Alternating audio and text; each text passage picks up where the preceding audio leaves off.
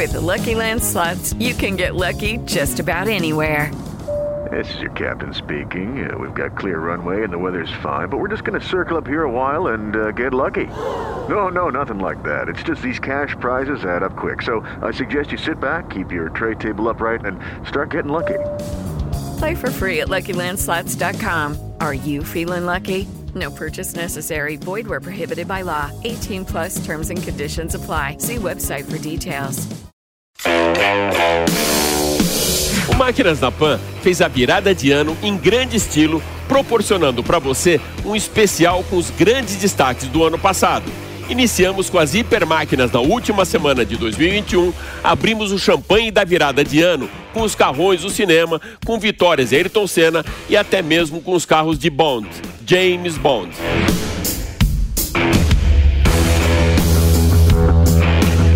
Hoje nós vamos trazer os automóveis clássicos que desfilaram ano passado aqui pelo programa, esbanjando muito glamour, realeza e sofisticação.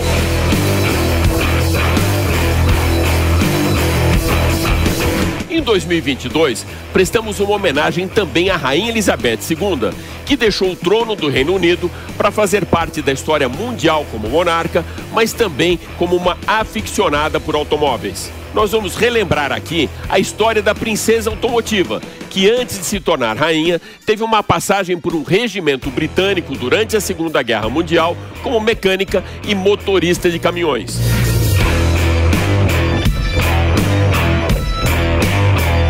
vamos revisitar também o line-up de luxo da joia de quatro rodas da coroa britânica e mais. Como num garimpo de pedras preciosas, você vai reviver os grandes momentos dos clássicos no evento de carros antigos de Araxá, durante um passeio com o Corvette Stingray de 1964 e, para finalizar, um review da garagem Volkswagen, com os automóveis que marcaram história na nossa indústria automotiva.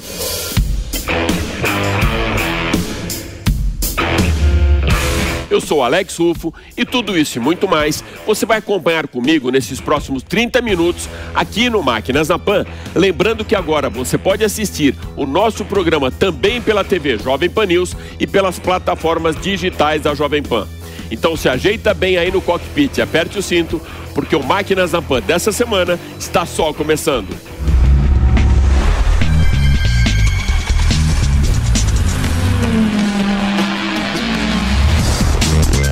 Máquinas na Pan. Para darmos a largada no nosso especial terceira parte dos melhores momentos de 2022, a Sua Majestade Rainha Elizabeth II.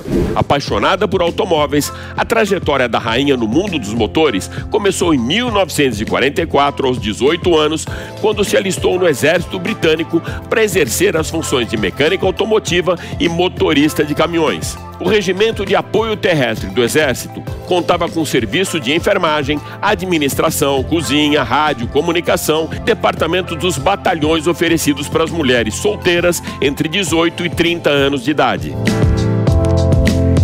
A princesa Elizabeth acabou escolhendo colocar a mão na graxa para se graduar como mecânica de automóveis e mais tarde motorista de caminhões durante a Segunda Guerra Mundial. Entrou no exército como suboficial e saiu como capitã de regimento automotivo, condecorada como coronel honorária do exército britânico. A partir da experiência bélica, os automóveis passaram a fazer parte da vida de Lilibet, que colecionou carros ícones da indústria inglesa. O automóvel favorito da monarca era o Land Rover 110 TDS. Equipado com motor V8 de 4.2 litros e 120 cavalos, era o predileto da rainha, que além de colecionar carros, fazia frequentes visitas às fábricas de automóveis para entender melhor a mecânica de motores e os carros que ela mesma fazia questão de conduzir. Ainda na linha de utilitários e mostrando a sua habilidade ao volante, conduziu o Range Rover Laudlet ao completar 96 anos de idade, do Palácio de Buckingham até o Castelo de Windsor, a 40 quilômetros de Londres. O Range Rover, recomendado pelo seu filho, o Príncipe Charles, é um híbrido de 335 cavalos na terceira geração do modelo lançado em 2001. Uma curiosidade: no meio do capô ostenta uma pequena estatueta de um labrador com fazão na boca, sinalizando o costume da caça esportiva pelos nobres ingleses. Uma das marcas mais reconhecidas pelo luxo, tradição e prestígio não poderia ficar de fora da nossa lista, o Rolls-Royce. O modelo Phantom 4 State, fabricado em 1955 e com produção de apenas 18 exemplares, foi restrito a chefes de estado, equipado com motor de 5.7 litros, 8 cilindros em linha, extremamente exclusivo. Foi o mesmo Rolls-Royce utilizado pelo Príncipe Harry e Meghan Markle na cerimônia de casamento em maio de 2018 e conduzido pela própria rainha durante as comemorações pelo Jubileu de Diamante em 2012. Vauxhall Cresta da Friar Estate, fabricado em 1961, era o carro mais bucólico da monarca inglesa, utilizado para as atividades ao ar livre e no campo. O Cresta tem no seu teto um compartimento para os equipamentos de pesca e proteção para os cães levados aos piqueniques da família real. Para sinalizar o caráter ambientalista do Reino Unido, o Vauxhall foi personalizado com pintura verde. Automóvel mais confortável da rainha foi adquirido da Bentley, com exclusividade de ser o primeiro exemplar que saiu da linha de produção. O Bentley Bentayga é equipado com motor W12 de 12 cilindros, 6.0 TFSI, 680 cavalos de potência e com impressionante torque de 91.7 kgf para levar esse nobre carro inglês de 0 a 100 em apenas 4.1 segundos. O acabamento interno é muito sofisticado, com revestimento em madeira, metais e couro. E para justificar a assinatura de conforto, os bancos contam com 22 posições de ajuste e muita segurança, já que o automóvel detecta obstáculos na estrada através da visão noturna e infravermelho. Durante o século XX, os Rolls-Royce eram os mais utilizados, mas atualmente os Bentleys foram os prediletos da nobreza. O Bentley State Limousine foi apresentado para a rainha em 2002 em comemoração aos 50 anos do aniversário de sua ascensão ao trono. Equipado com motor V8 de 6.7 litros e 400 cavalos, interior extremamente luxuoso e confortável contempla um espaço para duas damas de companhia. A segurança foi desenvolvida a toda a prova e essa limusine Bentley é blindada, resistente a explosões e pneus à prova de balas com reforço Kevlar. Para fechar a nossa lista dos mais emblemáticos carros do palácio, vem uma história bem curiosa. Para evitar que o príncipe pegasse escondido os carros da monarca, Elizabeth II presenteou seu filho Charles com um Aston Martin DB6 Volante Series 2 em 1969 pela comemoração dos 21 anos do herdeiro ao trono. Entusiasta dos carros de James Bond, o príncipe recebeu o maior ícone dos filmes da franquia de 007 com algumas modificações ecológicas e todas alinhadas com os valores sustentáveis do atual monarca. Para deixar o carro com uma versão mais próxima do Aston Martin utilizado por James Bond, o príncipe pediu também que fosse instalado até mesmo aquele botão que o agente a serviço de Sua Majestade usava para ejetar o vilão sentado ao seu lado no banco de passageiro. O motor é alimentado por queijos e vinhos. Isso mesmo, um subproduto energético, o whey. Como curiosidade, o seu consumo é de 4 garrafas de vinho por quilômetro rodado. Em setembro do ano passado, nós viajamos do Reino Unido para a cidade de Araxá, em Minas Gerais, para conhecer o maior evento de carros antigos da América Latina, apresentado aqui no Máquinas na Pan por dois craques do mercado, Marcos Camargo e Henrique Pereira. Acompanha comigo. Olá, Alex e amigos da Jovem Pan. A gente está aqui na bela cidade de Araxá, em Minas Gerais, para um grande evento de carros antigos. Estou aqui com o nosso amigo Henrique Pereira também. Esse aqui é o Brasil Classic Show, um evento de carros antigos que conta com mais de 250 carros e nós vamos estar mostrando para vocês as estrelas da festa. Para começar a nossa aventura, o conhecimento desses carros antigos nessa feira, nós estamos aqui diante de um Isolda Fraschini. É um carro que tiveram menos de 800 chassis fabricados e são uma referência, é um carro de luxo, um carro de altíssima qualidade, tem um motor em linha de 8 cilindros e a Isolda ela deu o início à conhecida FNME, mas em termos de carro de luxo, Este é um belo exemplar. E aqui do lado, pessoal, tem um Bugatti ou Bugatti, que é a pronúncia certa. Olha esse motor aqui que é um 8 cilindros em linha. O carburador trabalhava invertido, filtro de ar lá embaixo. E a Bugatti, ou Bugatti, ela era uma marca realmente assim, só de carros esportivos. Então você vê que é coupé, conversível, então a Bugatti tinha esse. E, e a carroceria dele era da marca Gangloff. Você vê que ele é direção invertida aqui, né, para o mercado inglês ou para outros países também, instrumentação Jagger. Então um carro muito exclusivo. Aliás, todos os carros que tem aqui no Brasil Classic Show são muito exclusivos e valem uma boa grana. E mais uma joia rara desse evento. Esse Rolls Royce 1937, motor V12, único no Brasil, foi trazido por um brasileiro comprado de um colecionador na Inglaterra e ele é um dos carros que eu diria mais raros desta feira. O painel, todos os detalhes, os instrumentos precisos, como uma Rolls Royce deve ter. Ele, por ser conversível, torna ele bastante raro e todos os detalhes desse carro estão preservadíssimos. A coloração é original, rodas, pneus, tudo.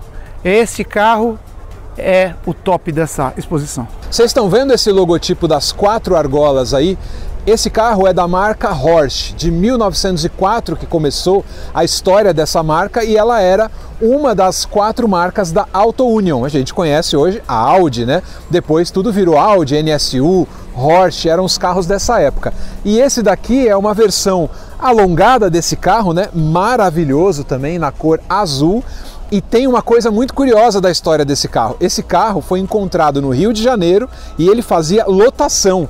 E aí ele foi depois totalmente restaurado e está aí brilhando né, nesse evento de carros antigos, mas um carro com muita história para contar também. Quem conhece a saga do James Bond sabe que carro é esse aqui é o Aston Martin DB6. Ele é o sucessor do DB5, que era um pouco menor, né? Esse carro é mais alongado do que o DB5, motor 6 cilindros 4.0 e partes da carroceria dele são de alumínio. É muito raro esse carro no Brasil, esse é um exemplar 1966. Essa Mercedes conversível cabriolé é única no mundo. Essa é a famosa 380K compressor. Já em 1938 você tinha o compressor para fazer o motor ficar mais forte. E todos os detalhes do carro. Aqui em cima do radiador, o que chamamos de lalique, famílias ricas com muito poder uh, enfeitavam o carro com seus símbolos. E esse é um dos símbolos da época.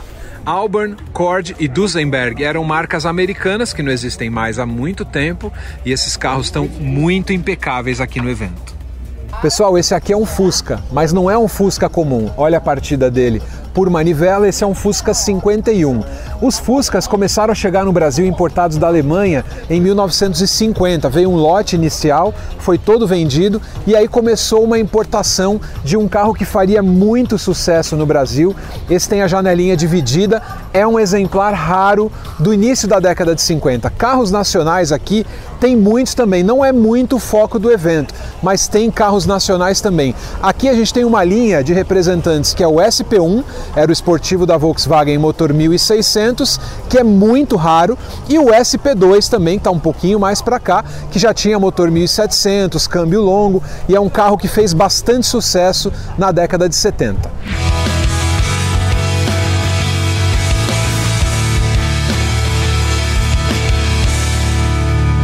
Qual o seu clássico predileto? O meu você vai conhecer agora. E agora a gente vai voltar um pouquinho mais no tempo até 1964 para pegarmos uma carona com o jornalista Renato Belotti do Corvette Stingray.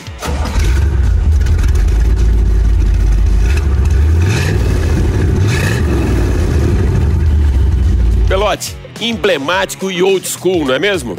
Olá Alex, tudo beleza? Também os seguidores do Máquinas da Pan. Você falou em carro clássico, carro antigo, essa é a nossa área, nossa grande paixão.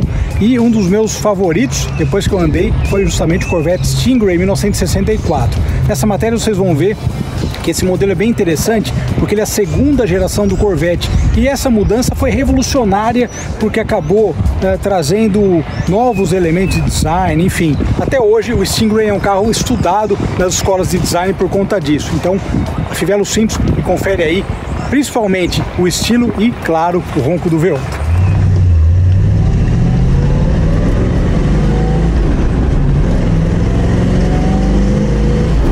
Stingray é uma arraia, né, basicamente. Então eles tiveram como inspiração a arraia e por isso que ele tem essas linhas todas agressivas e muito estilosas. Ele foi um divisor de águas, iniciou a segunda geração do Corvette e sem dúvida nenhuma tem uma, uma capacidade apaixonante, como eu falei há pouco, é, quando você olha um deles. Primeiro destaque, faróis escamoteáveis e aqui também esse símbolo do Corvette. Olha só o ângulo que dá quando você olha de frente. Seguindo por aqui, a gente andou no 63 há muito tempo atrás, né? O Stingray com vidro bipartido. Detalhe aqui dos pneus de faixa branca com essa calota que tem um Q europeu, né? Imitando um cubo rápido. Mas todo o desenho dele também traz uma musculatura muito interessante. E o Corvette como um roadster clássico que nunca deixou aí de, de, de, perder as suas origens. Ele nunca perdeu as suas origens, o Corvette, ao contrário do Thunderbird, vamos falar daqui a pouquinho dirigindo, mas olha só que legal como o desenho, ele é todo uniforme e ele valoriza muito realmente essa curvatura do carro. Lembrando para muita gente que não sabe, né, que os Corvettes são de fibra de vidro, né, uma mistura de fibra de vidro e plástico. Detalhe aqui atrás também das lanternas que dão um charme todo especial. Elas surgiram no Corvette no finalzinho na década de 50, na década de 1960, o Corvette 60, essas lanternas menores atrás e no Stingray elas ficaram simplesmente perfeitas. Outro detalhe, claro, né, o, o símbolo Corvette Stingray, uma coisa que eu acho muito charmosa nesses carros é esse aqui, abertura do tanque de combustível. Uma coisa sensacional dos Corvettes é que a capota elétrica no conversível ela só chegou na década de 90 mas não porque eles estavam economizando, mas era uma exigência dos consumidores tradicionais. E o que é legal, a capota manual, e ela fica guardada aqui nesse, nesse espaço, ou seja, ele é um clássico roadster, como eu falei há pouco, não perdeu aí o seu estilo e a, a ideia original, a proposta original do Corvette que sempre foi ser um roadster esportivo. E aqui o detalhe do compartimento da capota aberto, né? Olha só, o espaço é interessante, né? O espaço é grande. Mesmo no, no 63 que a gente andou há vários anos atrás, nesse espaço aqui a gente dá para botar até alguma bagagem, alguma coisa nesse sentido. Aqui também, mas um pouquinho mais apertado. Muito bem, aqui no interior, bom, primeiro que o painel ele, ele te encara com uma série de instrumentos. Corvette, como todos os carros americanos, de modo geral, é, norte-americanos, sempre teve uma gama de opções, né, de opcionais é, gigantesca, né? Esse painel bastante completo, olha só que legal, nós temos desde tensão da bateria, velocímetro e contagiros, claro, pressão de óleo, que é algo que não pode faltar no verdadeiro esportivo, ou seja, ele te informa tudo isso com uma ergonomia bacana também, né? Mantendo até essa ideia do desenho que a gente vê no primeiro Corvette, né? Que interessante né? Esse lado do passageiro, ou seja, ele é um carro também que tem uma inspiração náutica por causa do nome e por conta do desenho, mas olha só que legal.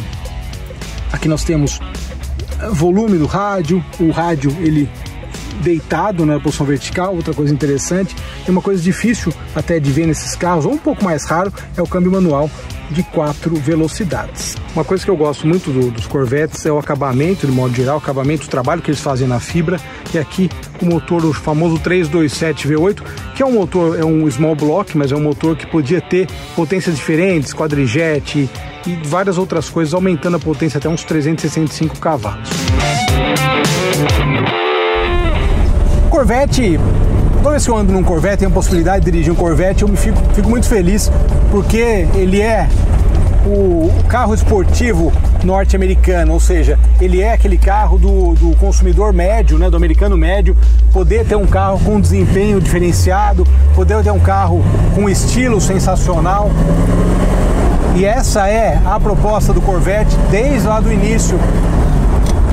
A gente sabe que os carros dos Estados Unidos sempre foram muito grandes, e o Corvette mudou isso, né? Pós Segunda Guerra, já veio aquele espírito dos roadsters europeus e o Corvette ele veio justamente para conquistar e mostrar, na verdade, né? No início foi uma aposta, né? que um carro dos Estados Unidos também podia ser pequeno, ter dois lugares e ser muito divertido. E basicamente o Corvette ele reúne essas três coisas até agora, que é a oitava geração.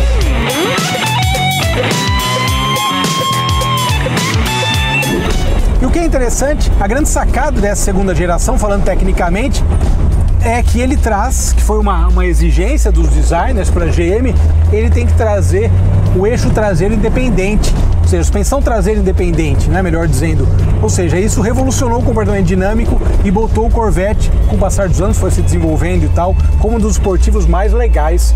É, e claro, com o puro estilo norte-americano, né? Ou seja, quem gosta de carro americano sabe do que eu tô falando. É curtir um dia de sol com som de V8 no ouvido. Isso é simplesmente sensacional. É isso aí. Obrigado pela audiência. Vou dar mais uma voltinha aqui e, logicamente, o tempo está até abrindo. Olha que beleza. A gente se fala na próxima matéria. Um abraço. Em 2022, nós viajamos mais uma vez na máquina do tempo, lá para os anos 60, 70, junto com o infiltrado Marcos Camargo, para conhecermos juntos um acervo que nos remete ao início da indústria automotiva no Brasil. 1957, a Volkswagen começou a produção da Kombi e depois do Fusca em 1959. E ao longo de vários anos, carros da marca passaram pela garagem dos brasileiros. Agora, a marca reúne alguns desses ícones da indústria automotiva na garagem Volkswagen Fase 2, onde apresentou vários modelos clássicos na fábrica de São Bernardo do Campo. Essa mostra não está aberta ao público, mas o nosso infiltrado Marcos Camargo, do portal R7 e do Auto Show, esteve lá e preparou uma matéria muito exclusiva para o Máquinas na Pan. Acompanhe. Olá, Alex e amigos da Jovem Pan. Hoje a gente vai fazer uma viagem no tempo e conhecer um dos maiores acervos de carros antigos de uma montadora no Brasil, que é o projeto Garagem Volkswagen. É um acervo com 36 carros e eles têm mais carros antigos lá. E eu fui convidado para conhecer com exclusividade. Vou trazer para vocês nessa matéria aqui no Máquinas na Pan. Bom, sem mais delongas, a gente está aqui na garagem Volkswagen fase 2.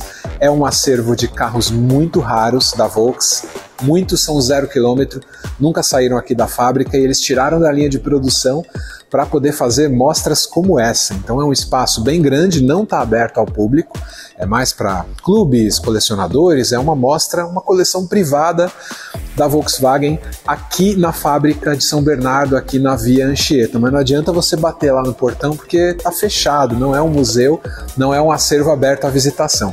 Eu vou mostrar para vocês um pouco do que eles têm aqui, mas eles têm outros carros que não fazem parte aqui do acervo. Na informação que eu tenho, são quase 100 carros e aqui tem 36. Né? Então tem muita coisa ainda por aí e eu vou mostrar algumas para vocês. Um dos exemplares icônicos aí da garagem, com certeza é a Kombi. É uma Kombi luxo, essa daqui da década de 60, e ela foi restaurada com a supervisão de um ex-presidente da Volkswagen, que era o Thomas Timal. Ele gostava muito, tinha uma história com esse carro. Ela tem alguns pequenos detalhes não originais, né? O vidro Safari não era original, mas a Kombi na cor, nos detalhes, ela é uma Kombi luxo muito bem preservada. Vou abrir aqui para vocês verem, ó. Vocês podem acompanhar aqui, ó. O interior dela é cinza, ela tem todos os detalhes da Kombi de, de painel. Era pura simplicidade, mas a Kombi era um carro usado pelas famílias, né, na década de 60, 70, e essa era a versão luxo que tinha ali os, os dois bancos, a pintura em duas cores, os frisos, né, a seta ainda era a seta bananinha, então aquela ela você aciona a seta, ela sobe por aqui. Então é um carro muito bacana, ó, fecha igual um carro zero quilômetro. Aqui do lado a gente tem o 1600 quatro portas. Esse carro ele foi desenvolvido né, para diferenciar um pouco do Fusca né, na época da, da Volkswagen, foi apresentado no Salão do Automóvel de 1968 e ele durou pouco. Ele foi modelo 69 até 71. Era um sedã pequeno, fez muito sucesso como táxi né, no, no Brasil, aqui em São Paulo e no Rio de Janeiro. Ó, painel jacarandá, todo diferenciado na parte interna e era um sedã curto com o motor traseiro do Fusca. E era um, um, projeto que a Volkswagen da Alemanha tinha abandonado no início dos anos 60 e no final dos anos 60 a matriz aqui, é, a filial brasileira acabou recuperando esse projeto e lançou aqui como 1600 quatro portas. Ó. A porta pequenininha, mas facilitava o acesso, né? então ele fez sucesso como carro de praça e ganhou o apelido de Zé do Caixão. Aqui a gente tem também o TL. O TL, assim como o 1600, eles eram os novos projetos da Volkswagen. Aqui era um perfil familiar e aqui era um carro mais estilo esportivo, um fastback, né? A traseira dele esportiva é, tinha duas portas, mas também teve o TL quatro portas, que é muito mais raro ainda. Então, assim, basicamente o motor né, 1600 traseiro, que era o motor do Fusca, só que com uma roupagem diferente, um acabamento diferente. Ó, o painel jacarandá era um painel um pouco melhor, acabamento, né, com os bancos ali de perfil gomado. Então eram, eram carros diferentes. Não eram carros completos na época, não tinha, mas a Volks estava se diferenciando. E junto com esses carros veio também a perua Variant, também ali em 69, que ficou muito famosa, né, a primeira versão. E esses carros foram aquela primeira tentativa da Volks sair de Kombi de Fusca para fabricar carros diferentes. Esse daqui para mim é um dos carros mais legais do acervo. Porque foi o primeiro carro que a Volkswagen tirou da linha de produção e guardou com a intenção de um dia fazer um museu e tal, que é a Variant 2. Ela foi apresentada em 78, ela tinha muitas linhas né, derivadas ali da Brasília, mas ela era maior, a suspensão dianteira era independente, o painel também era maior e o conforto desse carro era muito maior, muito melhor do que o da Brasília, né? Vou abrir aqui, ó os detalhes, esse carro então foi o primeiro que eles tiraram da linha de produção. Ele tem 309 quilômetros, eles tiraram da linha de produção para poder guardar no acervo. E do lado a gente tem ali a Brasília, que é uma Brasília LS, que deve ser do último ano de produção, né, 1982. A Brasília foi totalmente desenvolvida no Brasil, tinha um nome brasileiro e foi um sucesso de vendas. Essa cor metálica ela tinha um painel bem completo ali na década de, de 80, também foi tirada da linha de produção. Este carro tem 460 quilômetros, né? O painel dela como era diferente. O volante, que era o mesmo volante usado no Gol, encosto de cabeça. Então, essa era a Brasília LS, ó. Tinha esse embleminha aqui, ó, na traseira escrito LS. Era a versão mais completa, tinha desembaçador e tal, mas não tinha ar-condicionado, não tinha direção hidráulica. E aqui do lado a gente tem o Volkswagen SP1. A ideia do, desses carros esportivos aqui era oferecer um algo mais para quem queria esportividade. Tinha o SP1 e tinha o SP2 com motor 1700, o câmbio longo, esse acabamento que na época era uma coisa assim do futuro. Você tá vendo aí os detalhes do carro, o volante, console central, a instrumentação dele era completa, os bancos eram esportivos, ele era muito parecido mesmo com um Porsche. E carro importado era proibido nessa época. Então a Volkswagen desenvolveu carros novos, não existia carro importado, fez o SP1 que durou muito pouco, poucas unidades produzidas, e o SP2 que esse sim fez mais sucesso na década de 70. Ó, aqui a gente tem três exemplares da linha do Fusca. O Fusca foi o carro né? Todo brasileiro conhece o Fusca, o mundo inteiro conhece o Fusca. Ele teve uma primeira fase ali da década de 50 até 86. Esse daqui é um dos últimos exemplares desse ano, né? 86 o Fusca se despediu do mercado brasileiro. Nessa época ele já tinha o banco maior, o volante do Gol, o painel que era na cor preta. Ele teve várias séries especiais, como teve o Fusca Série Love ali dos anos 80. Ele saiu de linha a primeira vez em 86, mas ele ia voltar depois com esse carro aqui, que era o Fusca Itamar. Fusca Itamar ele era um pedido do nosso ex-presidente, o Itamar Franco, que ele queria ver um carro, né, um carro do povo de novo sendo feito aqui no, no Brasil, e aí lançaram o Fusca Itamar em 93. Esse carro aqui, que tem exatamente 326 quilômetros, ele participou do evento de lançamento do Fusca Itamar. O presidente, né, na época, andou nesse carro aqui na fábrica. E uma curiosidade, né? Ele durou três anos, né? Ele foi de 93, um pouquinho mais, até 96. Depois saiu definitivamente, teve o Série Ouro. E ali tinha, tem um Fusca Cabriolet, que era uma versão customizada pela Sulan, sem a capota, né, com um banco especial, várias coisas. E esse carro foi dado de presente para o ex-presidente Itamar. Só que, olha como eram as coisas diferentes. Ele não achou de bom tom ganhar um carro de presente, então ele devolveu esse carro para a Volkswagen, eles guardaram aqui no acervo, mas ele era customizado, modificado pela Sulan também, ó, volante do Gol, instrumento de. É, tinha também aparelho de som, banco aqui em couro, né? Era um carro bem legal, é capota de muito, muito bom gosto, a roda era diferente. Era um pouco parecido com os Fuscas alemães, né? Que teve também versão conversível, né? E aqui então esse carro muito raro foi integrado no acervo aqui da fábrica.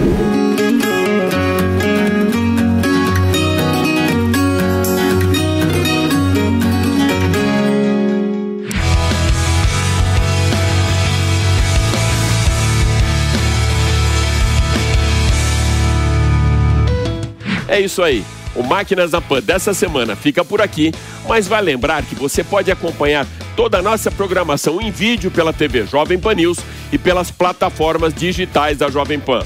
Super obrigado pela sua audiência e até a próxima. Valeu!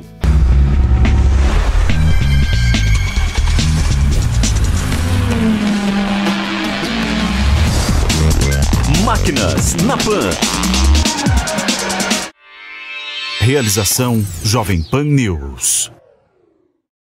Lucky Land Casino asking people what's the weirdest place you've gotten lucky? Lucky? In line at the deli, I guess? Aha, in my dentist's office. More than once, actually. Do I have to say? Yes, you do. In the car before my kids' PTA meeting. Really? Yes. Excuse me, what's the weirdest place you've gotten lucky? I never win and tell. Well, there you have it. You can get lucky anywhere playing at LuckyLandSlots.com. Play for free right now. Are you feeling lucky? No purchase necessary. Void where prohibited by law. 18 plus. Terms and conditions apply. See website for details.